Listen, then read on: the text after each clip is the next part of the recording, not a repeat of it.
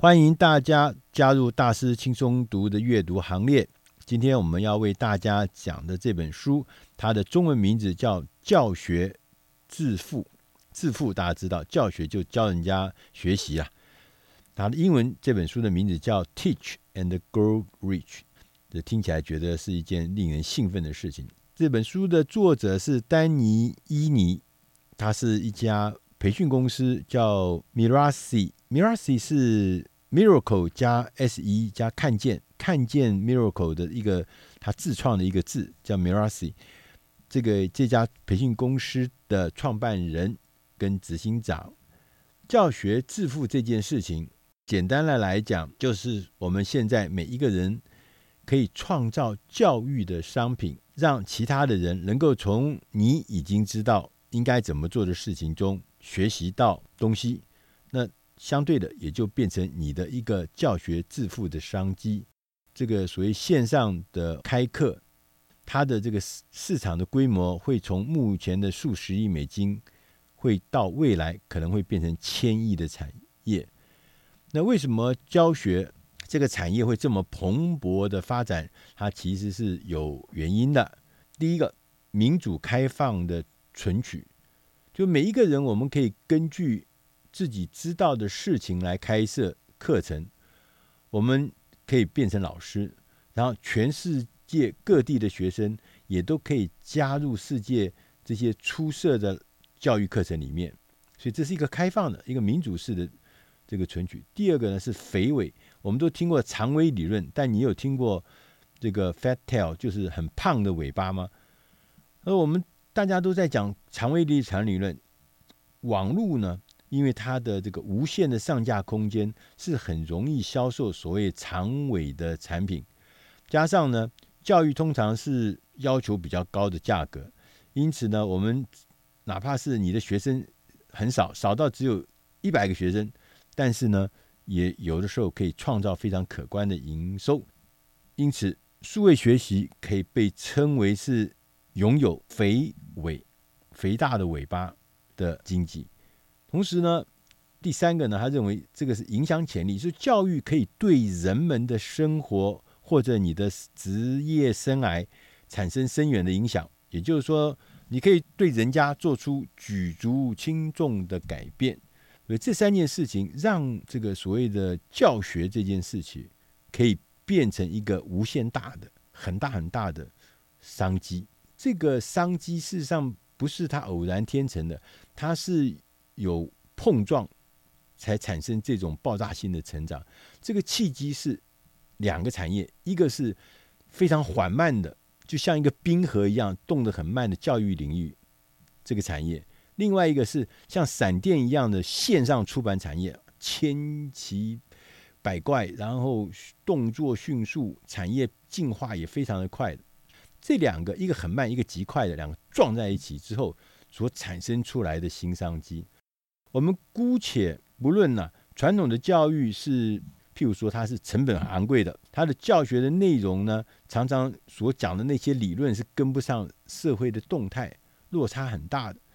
同时呢，也有人在讲说学历无用论，所以对传统教育来讲，有很多很多的质疑，有很多很多的反思。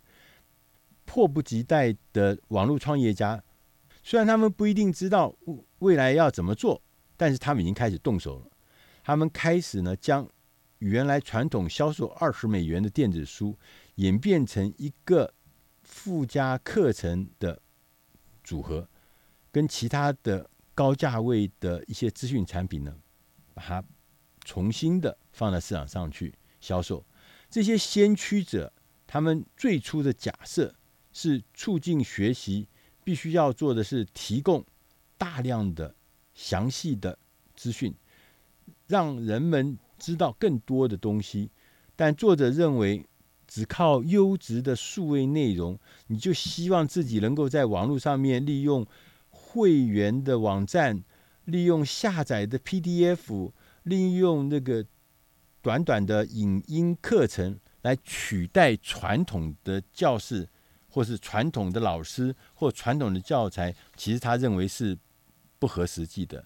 他这个比喻是说，就好像说你无法因为你买了一本教科书，你就可以买到医学学位。一本医学的教科书，跟这个变成医学学位，这中间的距离还很远的。所以你也不要认为在网络上面买到了一些内容，你就可以变成什么什么专家。你买了一些法律的内容，你就觉得自己可以变成律师，这中间还有很长的距离。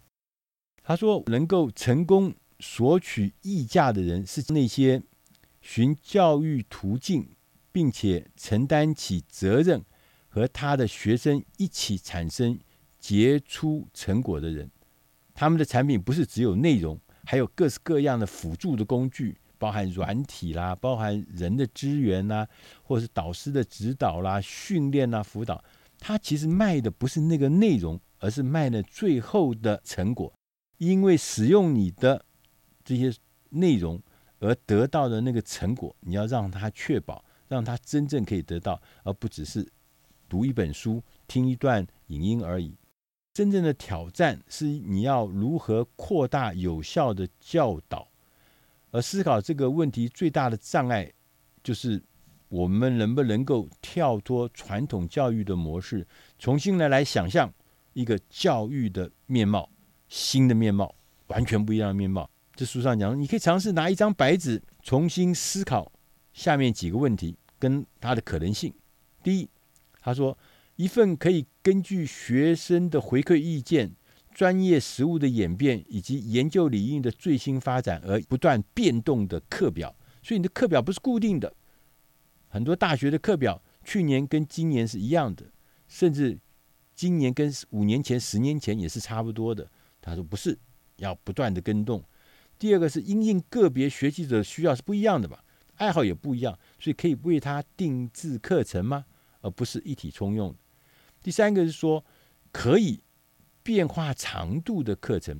我们现在在大学里面，每一个学门学分一科学分要教十八次、十八小时的课。好，你这可以变吗？有的人不要十八小时啊，你可以变吗？要可变化长度。他说，同时呢，也可以用同侪审议的方式来促进我们学习重要的主题的内化，不是只是在课堂上听一听。没有真正进入你的身体，没有内化。第五个呢，他说，对于学生的学习过程，你有提供一个有意义而且持续的回馈，不是上完课大家就就三优娜娜，不是，是要持续的提供学生回馈。第六个是使用游戏的方法或其他激励的方法，让学习的过程能够吸引学生，能够达成所谓体验学习的效果。所以他说，谁呢？是最有机会掌握线上教学，呃，甚至可以从中间致富。谁最能做？你还是我？作者说，所有拥有专业技术、专业知识都可以成为网络教育的创业家。目前他说有四种人是非常适合来做线上课程的创建者。第一，专业人士，你在某一个产业里面，你是领导者，你是执牛耳的。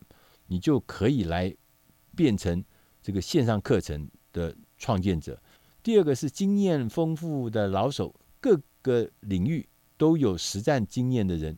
这些人就是了解产业里面的里里外外每一件事，他都了解。这些人可以作为一个线上课程的创建者。第三个是专家，他对于产业怀抱热情，而且有对于正在发生的事情有广泛了解的人。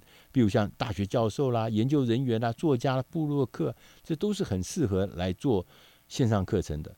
第四个是消息灵通人士，也许他没有足够的实务经验，也许他的专业能力并不是像前面讲的这些人这么老道，但是他却是一个消息灵通的人士，他有内部消息，可以提供给新进者重要的关键的消息。那这些人可能是一个业余的爱好者，可能是一个发烧友，可能是一个充满热情的人。他的知识渊博，他提供灵活的消息。他说：“你其实在线上课程里面呢，你是不是传统的这个教学背景你有具备了吗？它不重要。你是不是有卖过什么课程的内容也不重要。他说，总的来说，你最重要的是你需要具备一个别人看起来。”或是别人觉得有价值而且值得学习的知识或是技能。就你这个知识跟技能是别人看起来觉得有价值，而且他想要花钱来学习的。找到适合的教学方式比什么都重要。只要你的产品越好，就你的课程越好，你的学员学习后的成效越高，你就越能够得到实际的成果，不是靠那个花俏的行销来吸引客户。作者呢，特别在文章里面提到一个日文 “ikigai”，“ikigai” 呢翻译成生存的理由。然后这是一个很有趣的概念。他说，这个概念呢。你要问自己四个问题：第一个，我喜欢什么？我最擅长什么？这个世界需要什么？我可以靠什么获得酬劳？如果这四个问题得到的答案都是同一个答案，单一的答案，这答案就是你的生存理由。你很可能首先要从生存理由开始建立你的线上课程。锁定主题之后，最聪明的方法是从你。已经认识的人开始着手，征求你的亲友一起来合作试办的课程，再根据试办的课程的结果，分析学生的成绩、财务的表现跟你个人的感受三个关键指标，来决定你的课程要往何处修正，或是要扩大规模，招更多的学生。保持开放，配合学生的反应，发展你的课程，把学生。成功的结果当做你的首要目标，通过让他人加入协助创建你的线上课程呢，也可以让你获得更快、更有效的回馈。而且这些加入的协助的人，他自己本身也会变成你的消费者，甚至会主动的向他的亲友推销这件事情，说明这件事情，变成你的早期的见证人。教导别人将会使你致富。